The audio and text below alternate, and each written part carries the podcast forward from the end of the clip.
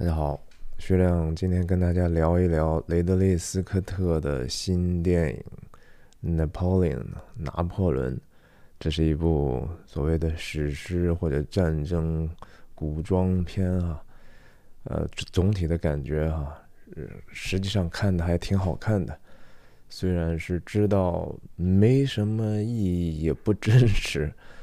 但是它不妨碍它是令人。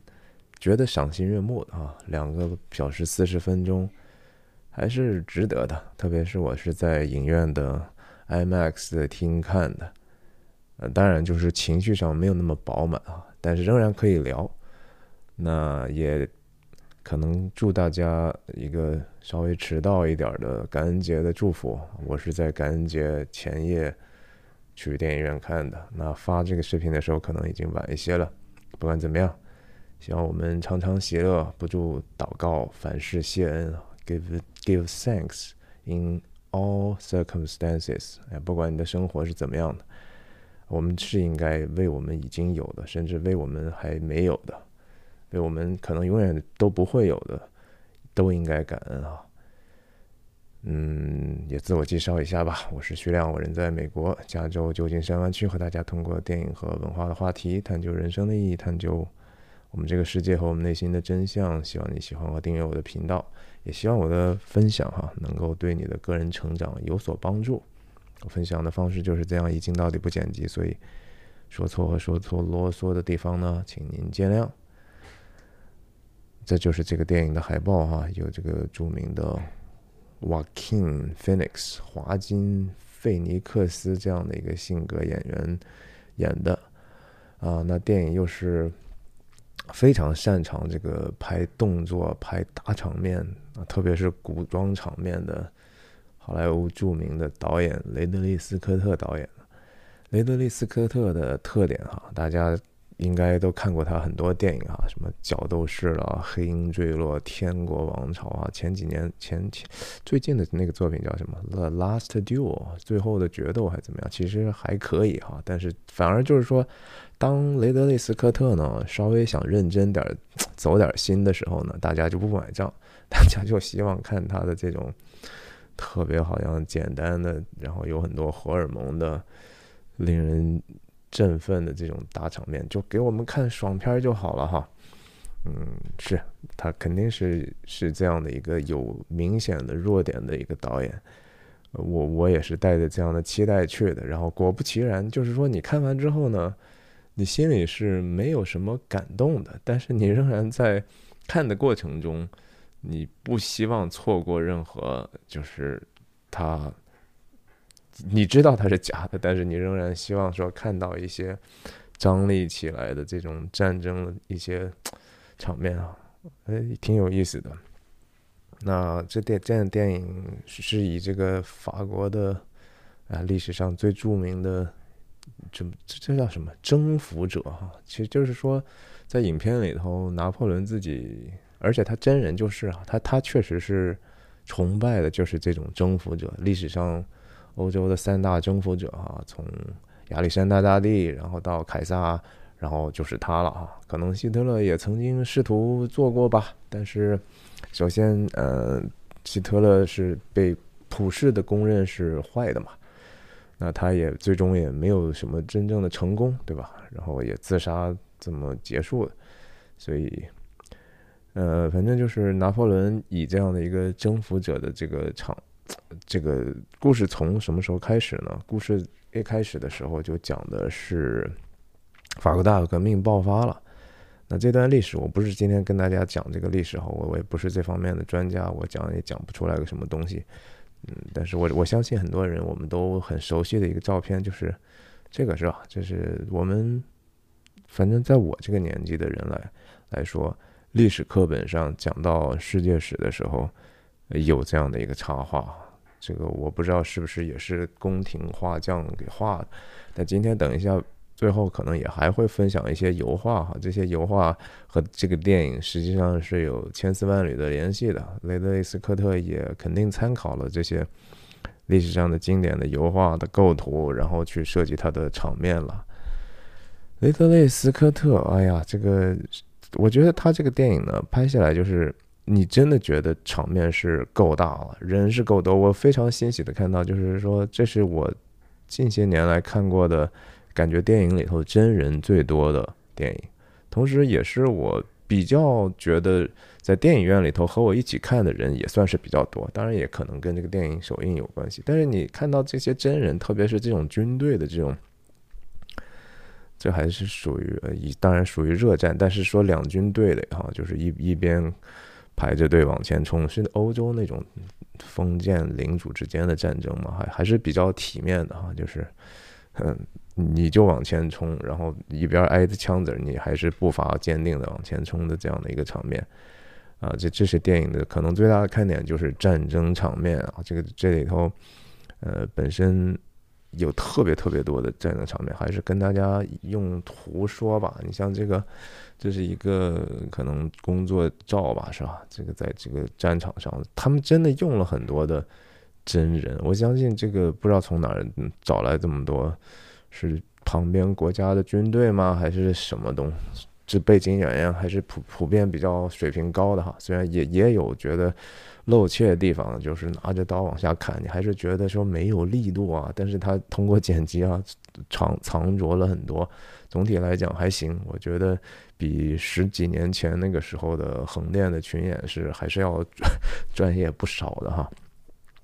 那这电影的演员呢，当然说 Walking Phoenix 本身就是一个很大的看点。呃，他和雷德利·斯科特也合作过很多次了哈。然后。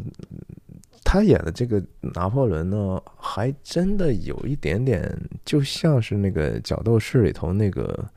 罗马皇帝啊，叫什么 Camo Camolus 还是 Camodus 啊？反正就是同样嘛。他最后在加冕的时候啊，那个场景，回头我们再讲。他他那个戴的帽子也是这种呃罗马式的这种叫什么棕榈叶的这种桂冠哈，Laurel 啊。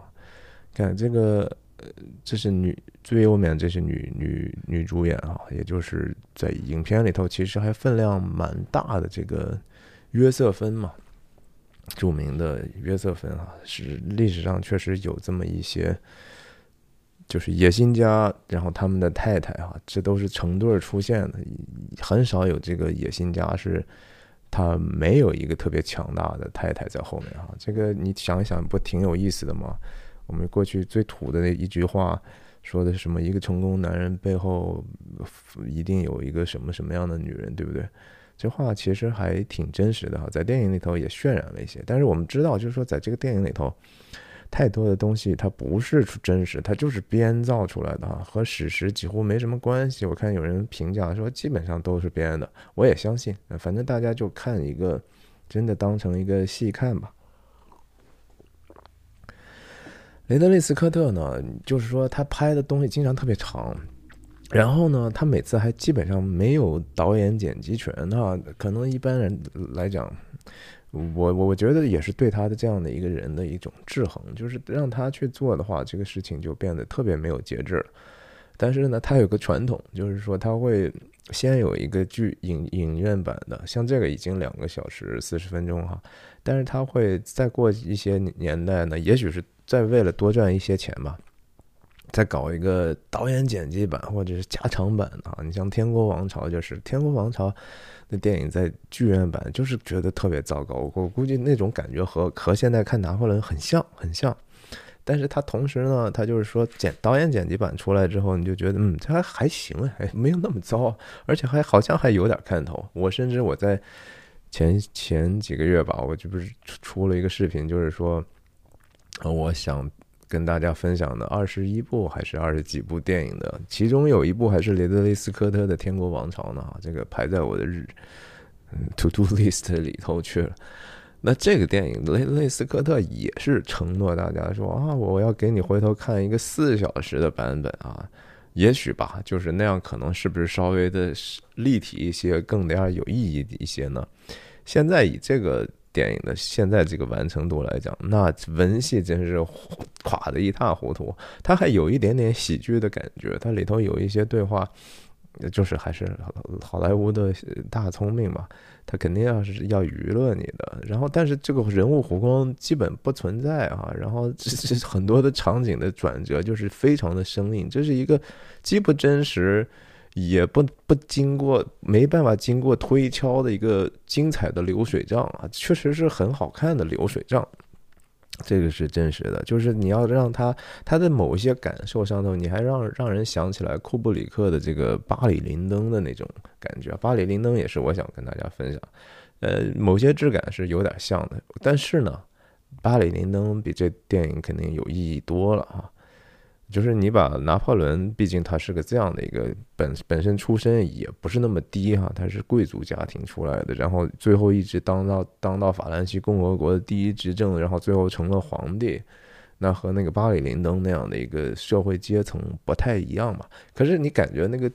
那个整个的体量哈，这这电影虽然说涉及了那么多几十年的一个历史，但感觉并。没有一定比巴里林能更大，虽然场面更大，这是一个挺有意思的。当然，库布里克，库布里克也曾经是魏晋的心愿之一，就是他想拍拿破仑呢。他甚至做了非常多的这个研究啊，已经把拿破仑研究了一个遍。他把那整个时间线非常仔细的曾经写下来过，但是。呀，他也是也很多野心嘛，就是这个电影其实本来要讲的就是野心啊，但是我们等等会儿其实也可以说，就是说雷德利·斯科特有他自己的野心，比如说他就在制作电影上头，在这个动作场面上，在这个 visceral 的这一面哈，让人就是真的通，只是通过画面，只是通过声音的组合。就能让我们肾上腺去分泌加快的这样的一种手艺，他在这方面是有他的野心的。他甚至也许他也想讲一个精彩的故事。但是我确实觉得他的这个能力啊，或者说他的这个 intellectual 的 power 不够，就是他的这个知识的层面呢，他也不是特别想追求这个，但是他又想去呈现一些说，哎，你看，其实我这些所有东西还是有意义的，但是总是意义欠奉啊，这是他的一个问题。Walking 这个演员，男主演也是，我觉得他有他自己的野心啊，就是说他。有自己的这样的一个新 star power 之后呢，就会有时候多多少少绑架一些项目。你像这个这个这个影片的这个男男主角，我相信一定是他有一些自己的坚持，所以表现出来是这样的，就是一个 man child 啊就是长大长不大的孩子的那种感受。拿拿破仑是怎么样的，我们没有办法去猜测。但是我是觉得，个人我不认为那个应应该是那个样子啊。他有一些怪怪诞的癖好，我倒觉得是 OK。但是我好像我并没有真正的走进这个故事的这个角色的心里头去，我没有办法去体会他到底是个什么样的人。然后，甚至我没有办法通过他这个角色去让我感受到原来我不曾了解的一些真相啊！这本来是我我去看电影的很大的一个意义，就是我们去体会不同的可能的人生嘛，在这样的一个短暂的时间里头，在一个同同理或者共情角色的时候，让自己想办法知道我们可以去做什么样的勇气选择或者道德选择，或者我们在。蒙接受试探的时候，我们是一个什么样的光景？呃，这个没有哈。影片里头也许最让我感动的地方，可能是，也就是约瑟芬死死死了，然后拿破仑去去约瑟芬住的那个地方，知道这个消息，然后他觉得非常的生气，就是难道你们都不应该告诉我吗？然后说我给他写的信呢，他给我写。他他都放在哪儿啊？他怎么去看待我给他写的信？他有没有很很在意啊？等等，他问的这些话，嗯，我不知道这是真的假的啊？也许是真的，也许是假的，就是也许，但是好稍微有点点感动，但是没有那么感动，还是觉得好像有一些东西不太不太对，或者他没有足够的铺垫到那样的一个让人感受到拿破仑内心的。凄凉和惋惜，或者是遗憾，嗯，只是一个普普通通的一个人那和其他人有什么区别？我是觉得本来是应该有所区别。OK，好，继续跟大家看看这个影片里头，我觉得最两个看点，一个是战争呢，另外一个就是这个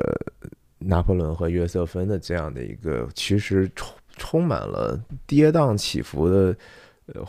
一种强烈的关系哈。它它也是一种性性方面的吸引，也是一种情欲上的吸引，也是也是两个好像灵魂能够相通的人，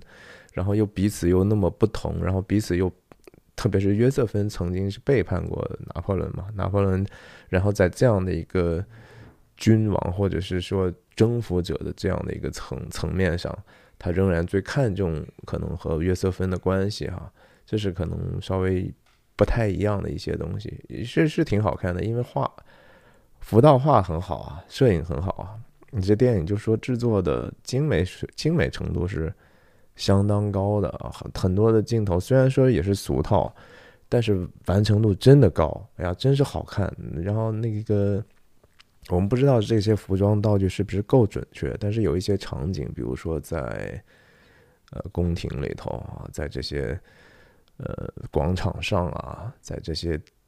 花园中啊，然后甚至在这样的一个虚拟背景，我知道这东西肯定是数码做的，但是它质感还是不错的啊，就是制作非常的精良。然后我们就看看随口说说我还能记住什么的一些戒指照片吧。战争那个影片里头有第一次的大战哈，就是。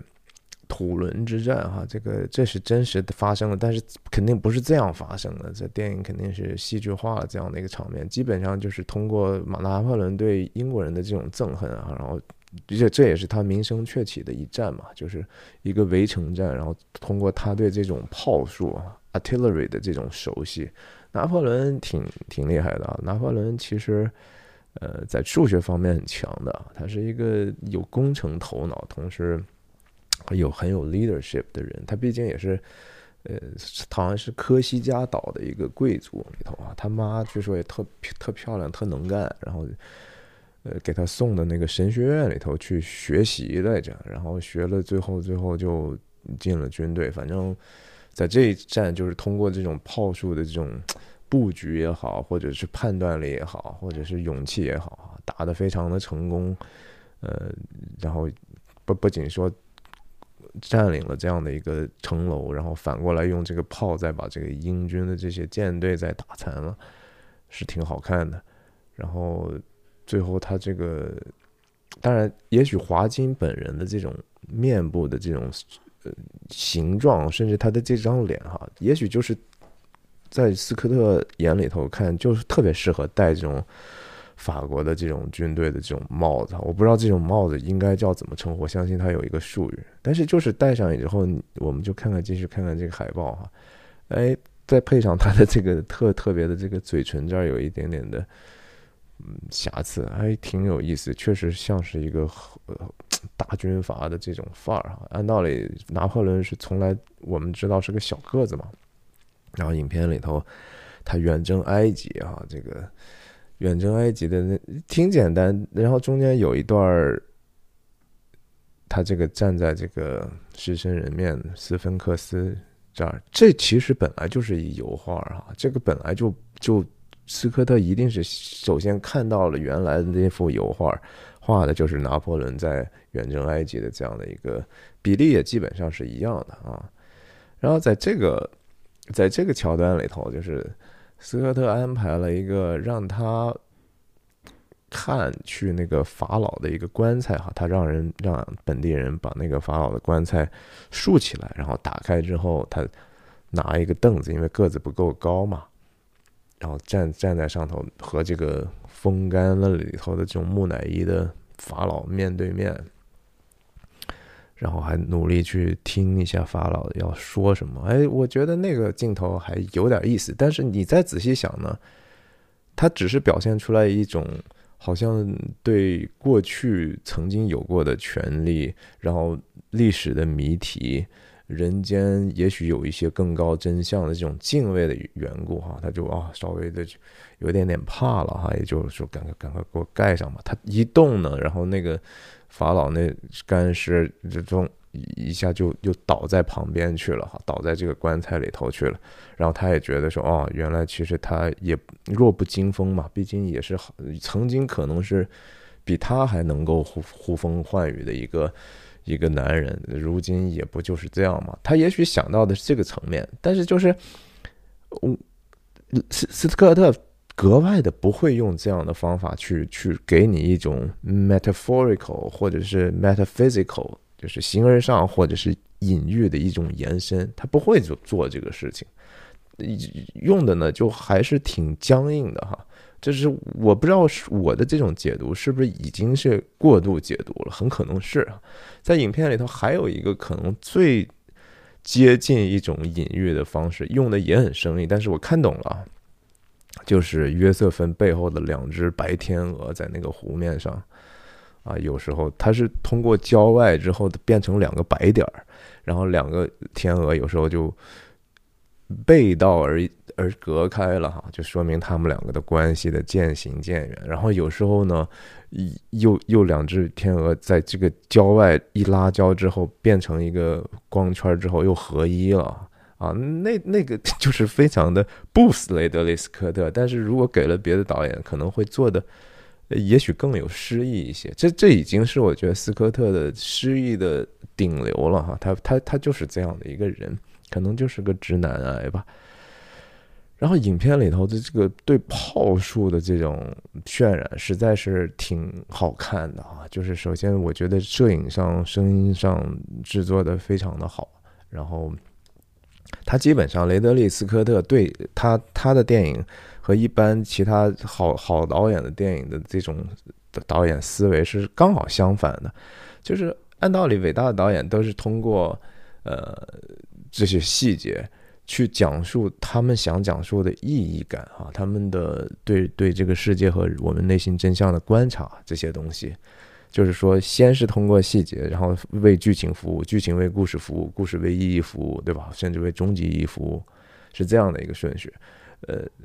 那雷德利·斯科特呢，基本上就是相反哈，就是我呢，只要有一故事啊，他就是说我手上拿着一锤子，我看全世界都是钉子，我可以拍大场面，所以我就是，哎，咱能不能传个故事哈？这个故事是什么？其实我并不是特别在意，你只要在这个故事里头能够让我有机会去拍一些战争场面就够了。哎，我觉得雷德利·斯科特有点这种倾向，也挺可爱的哈。这这是他是个。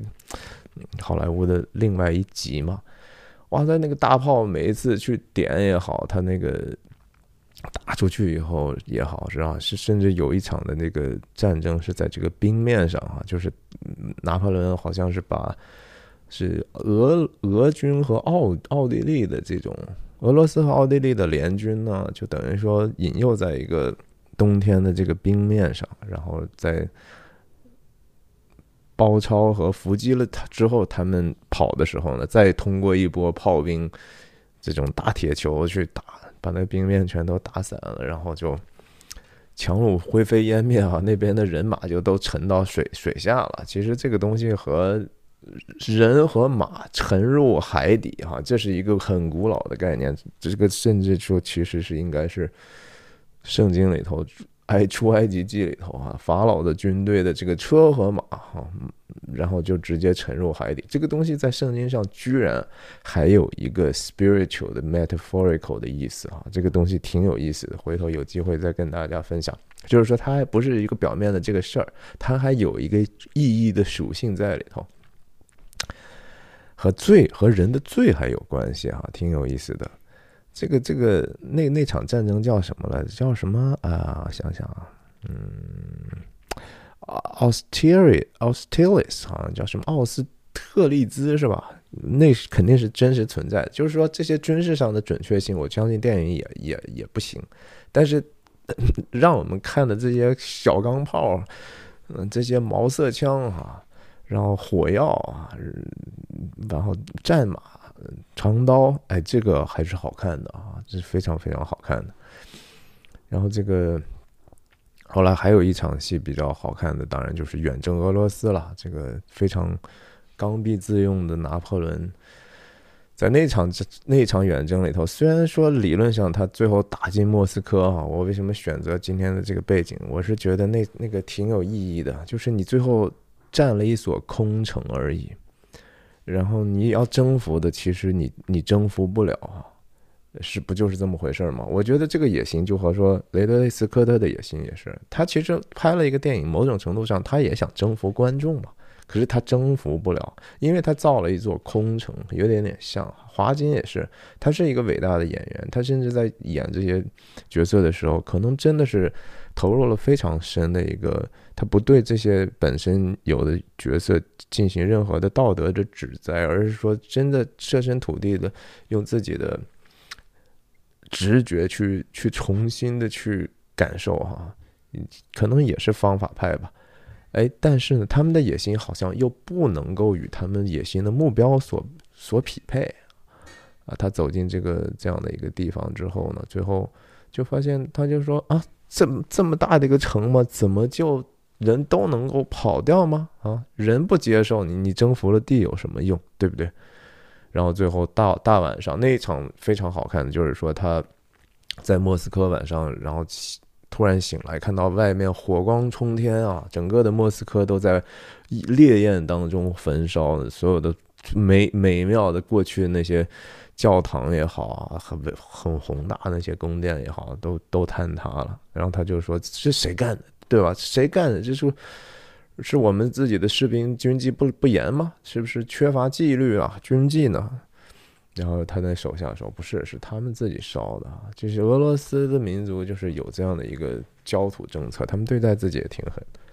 我要失去的东西，我就我就给你烧了，而且就是说，对啊，我我你要占领，我就我就自己毁掉，然后也没办法让你过冬，就是。”最后，他这场仗就是说，其实是一个惨胜啊，死了特别多的人。在最后影片结束的时候，还列了一下，呃，拿破仑在几那些重大的战役里头，法国死死去的人。我不知道是法国死去的人，还是说整体上造成的这种整体的伤亡啊。总之就是说，在这样的一个转折之后呢，远征俄罗斯之后呢，他就等于说被退位了嘛，对他那个时候当时已经是。应该是已经是皇帝了吧？我我我没记错的话。那总之就是，当然最著名的那个后面就是滑铁卢之战了哈。滑铁卢之战，我们从小就就知道这个这个词已经是个代名词了嘛。就是说，一个人过于自负之后，他总会失败的。用圣经话讲，就是骄傲在败坏以先，狂心在跌倒之前嘛。总是嘛，人的这种丰功伟业，然后如果自己就是只是我用强势强权去，好像输出我的意志，一切顺我者昌，逆我者亡的这种人的想法，最终其实都还会失败的挺惨的。刚才不是讲到说，拿破仑看的法老在那个棺材里，他动了一下，就就就往到一边倾斜去了嘛。影片的最后一个镜头，他在那个被流亡的那个小岛上，也是跟两个女生聊了聊之后，然后也是说起来这个俄罗斯大火，他还问说：“你们知道俄罗斯莫斯科是谁给他把它烧掉的吗？”有一个小女孩说我不知道，然后另她她就说是我我我烧的，然后另外一个小女孩说不是你烧的，是他们自己烧的。拿破仑说你怎么知道？那小女孩说这不就是 common knowledge 吗？所有人都知道。我觉得这个还挺挺搞笑的哈。我就说是话说回来，就是最后一个镜头呢是从后面拍的一个中景的特写，就是还是他戴着他的那个那样的一个三角帽，然后。呃，背影，然后看着那个人就往一边倒掉了啊，然后就结束了嘛，就是意思他死了。就是这个这个这个影片的故事线选择的是如此之长，选择的是如此的没有焦点，他就根本你就不知道他他试图去聚焦在什么事情上，好像最大的一个焦点无非也就是说把这个拿破仑的野心呢和他对和。约瑟芬的这样的一个关系呢，进行了一个平行的并置，也就是好像驱动拿破仑去做这些事情的呢？就是一个他渴望和约瑟芬在灵魂层面的一个交流，这个我觉得是不真实的啊，这个这个这个立不住呀！啊，我们继续看看那个有一些的这个啊，这就是滑铁卢之战，这个里头有一些场面，甚至让我想起了李汉祥导演的《火烧圆圆明园》啊，然后就是这种英国的方阵形式，然后专门对抗这个骑兵啊，挺。这个这个这个场面虽然说是按道理是最应该是最宏大也最情感上让观众最揪心的或者是最投入最大的一个场面嘛，哎，反而不是啊。当当拿破仑从远征俄罗斯结束之后回来被罢黜，暂时，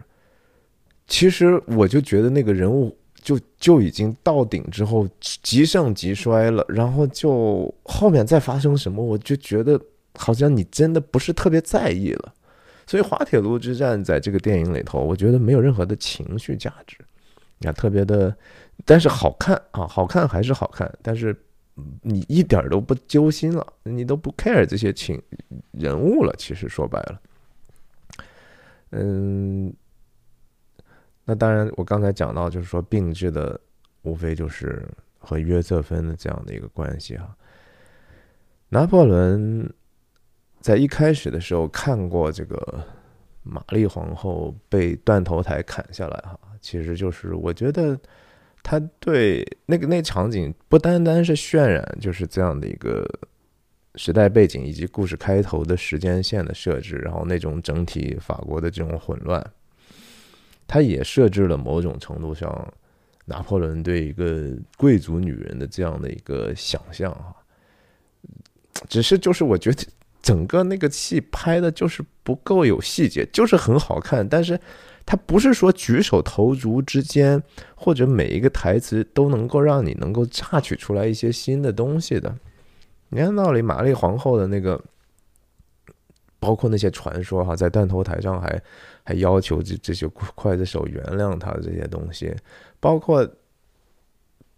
他一作为一个女性来讲，是不是如何的能够更影响当时还作为一个年轻军官的目击者的拿破仑的一个对女性的想象，就是还是不够到位啊！这在里头，当然法国大革命的有一些场面呢，就是很很很喜剧感很强，按道理那是一个。哎呀，那个东西本身就可以拍无数个电影的，对吧？什么罗伯斯皮尔啊，什么雅各宾派主政的时候的这种恐怖大恐怖时期，然后到这个后面的日热月政变，这里头都是蜻蜓点水的给你。就他这雷雷德利斯科特真的是拿这些东西当道具用啊！就是那个罗伯斯皮尔的那那两场戏，哎呀，真是非常的轻浮，但是也很好看，就是它是一种。轻浮的好看，那约瑟芬呢？从一开始的时候也是一个轻浮的好看啊，就是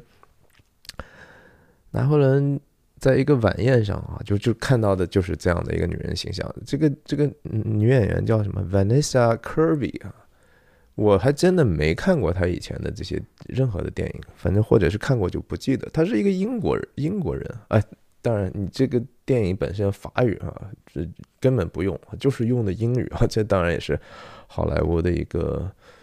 呃，你就是很人家就很实际，我相信这些东西他们早已经就计算过，或者是说已经是常识了。就是我们就只能用英语拍，这样才能赚钱哈，否则我给你特别忠实的没人看啊，这也是可很可能。所以商业上是 not viable，所以人家就这样。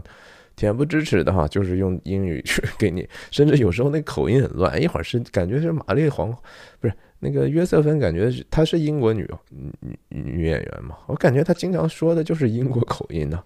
然后长得也确实是蛮英国化的哈，我看她这个，哎呀，棱角反正就是挺硬的，也可能比较适合，你看这个这是一个真实的和这是原来油画和这个女演员的这种对比。但是化妆和她的这个打光啊，真的是让这个这个女人，这个女演员在屏幕上非常有这样的一种魅惑感。这种魅惑感不只是说性感，而是说她好像真的是有一种能够让这样的征服者觉得说，哇，我特别想要，特别想要，然后还得不到的这样的一种诱惑感啊！你看这个原来的法国的这种贵族哈，就是经常涂脸，就是特别简单啊，腮红就是感觉两个 和和拔了罐似的，是吧？然后影片里头也有一些，当然是接近色情的这样的一种，但是没有非常暴露的哈，他就是很低胸，然后通过这样的这种。衣服这束带啊，或者是束腰啊，或者是撑起来的这些胸部的这些手段呢，确实显得她很很 sexy 啊。然后，但是呢，没有任何的 explicitly 的一些性的东西。有的话，就是说有一点点喜剧感，就是每一次拿破仑有自己的想要的时候，他或者他甚至觉得对这个女人觉得说我必须今天再占有你一次的时候。他每次那种让影影影院里头大家就会笑一下，有一些观众甚至发出了杀猪般的狂笑，就是他更像是拿破仑在骑马，因为这个影片里头拿破仑经常在骑马嘛。那这个他和这个女约瑟芬也是，然后他那个节奏和动作确确实就是骑马，我相信也是导演的意思吧。但是一一这么弄呢，就是觉得。哎呀，你这个是到底想干嘛，对吧？他的导演的方向是非常非常多样的。我我相信这个电影无论如何不应该被提名是最佳导演奖哈。这个导演实在导演的够 够差的，但是同时也是因为他既是制片又是导演，他也有这样的影响力。也只有斯雷德利斯科特能拍成这个样子，能把这个片子拍成这么这么个风格。你像这个也是非常。Seductive 哈，这个开始嘛，他俩重要的一次会面。你看看这打光打的多硬啊啊！这个同样的场景的这个特写是是这样的，就是一半阴一半阳，然后两只眼睛哈，就是放着光芒。然后你看他的服饰，就是我刚才说的那些东西。他说啊，你你不是要想看看什么吗？对不对？然后他们两个经常在不合适的地方去发生不合适的一些行行为，然后这就是我刚才讲的。你像这这个，一一挺像那种宫廷的感觉，因为他他很多的这种宫廷的戏，无论是晚宴也好，聚会也好，在卧房也好，确实他只有蜡烛照明，所以他你感觉的那个影片，它非常准确的。好像真的就是只是蜡烛的烛光在作作为照亮的东西，这这也是数谢谢数码技术的一个提升哈。以前其实胶片时代是不可能拍成这样，但现在我相信感光度已经高到，也许真的只可只用蜡烛就可以拍到，所以也确实挺好看的。这个女人在这个屏幕上，她我不觉得特别的漂亮，也许也许约瑟芬也就没有那么漂亮吧，她她也许就是某种。不知道他的知识啊，他自己的野心啊，他的强势啊，他的意志啊，他的这种志识啊，是吧？也许是对，甚至德行，也许对这个拿破仑是具有非常大的吸引力的。那影片里头最好好看的一个场景啊，就是说，呃，拿破仑第一次被加冕啊，成为这个法兰西帝国的皇帝嘛，那个场面。首先是因为那个场景是在发生在巴黎圣母院里头，我不知道他们怎么拍的，是应该不会是实拍的吧？那是数码的，现在的这个数码技术真的让你已经非常的幸福了。呃，在预告片里头也一次一次我们看到，就是说拿华金演的拿破仑说啊，这样法国国王的这个头这个王冠是我当时。用剑从臭水沟里头挑出来的，现在呢，我要把它自己放在我的头上啊！就是说，你们教皇啥的，我我不需要所谓的君权神授啊，我我自己就，I crown myself，那个 coronation 啊，这个他自己的加加冕仪式，然后他这给自己加冕也挺。搞笑的，就是一边他是这个，就是这种罗马式的这种 laurel 桂冠，然后好像又不是特别合适，那个桂冠和这个王冠并不，好像怎么放也不太对劲儿。然后他还给这个约瑟芬也也去加加冠加冠冕。不好意思，这就是电影里头的这样的一个。这个这个场面就是因为服装、道具、场景、摄影啊，真是好看极了啊，特别好看。但是他的这个好看呢，也确确实实，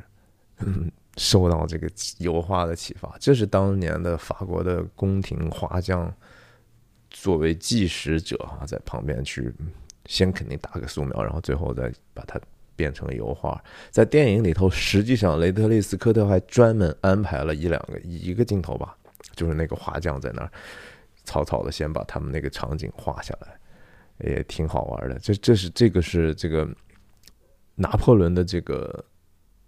局部哈，这个油画的局部，这个这个画还是挺大的，你知道吗？所以，嗯呀，斯雷德雷斯科特就是非常忠实的把这样的一个场景还原了一下。影片的音乐也也很好听哈，有非常多古典音乐，然后。也在战争场面那个声效也也非常好，就是技术上，那我确实是觉得非常值得享受啊。然后我就最后想跟大家分享的是说，N 年前哈，那时候我还很小的时候，也不是很小吧，年轻的时候，我记得有一个有一首歌哈，有有一个歌手，台湾的一个歌手叫黎明柔，当时好像什么是滚石还是魔岩的一个什么专辑里头的。那首歌的名字叫《呼风唤雨》嘛，对吧？然后里头就是说，这个歌词基本上写的就是说啊，这个如果你他称呼自己的心爱的这个男人是女生唱的嘛，如果你是谁谁谁，我就是你的那个配偶哈，就是那些野心家或者说所谓的 great man 哈，这些人他，然后歌者的意思就是说，我就愿意成为你那个背后那个女人，是吧？那里头有一些名字呢，我们也不敢在这儿提，我就害怕提了也发不出来。但是后面有有有几个可以提的哈。首先就是说，如果你是肯尼迪，我愿是你的贾桂林，是吧？什么为你挡子弹了？什么？如果你是拿破仑，我愿是你的约瑟芬哈，哪怕跟你一起上了断头台，还是还是说一起惨遭滑铁卢哈，我都在此在所不惜哈。那首歌我还印象挺深的。然后那首歌的结尾的时候唱的是什么呢？那个词哈，我和刚才 search 了一下，搜出来是什么？是正是智是爱是情，权力爱情分不清。到底是什么，我也搞不清。权力、地位、名声、金钱、智慧、body、身体，全都是为你。昨夜你带来了风和雨，忽然间呼风又唤雨。我要爱，要权，要名，要利。我要与你名垂青史，万世留名。我要的就是你，追随你，服从你。Your wish is my command。你的希望，你的愿望就是我的命令。就是好像你你想让我干啥，我就是干啥，我就是你的一个 foot soldier 我就是你的，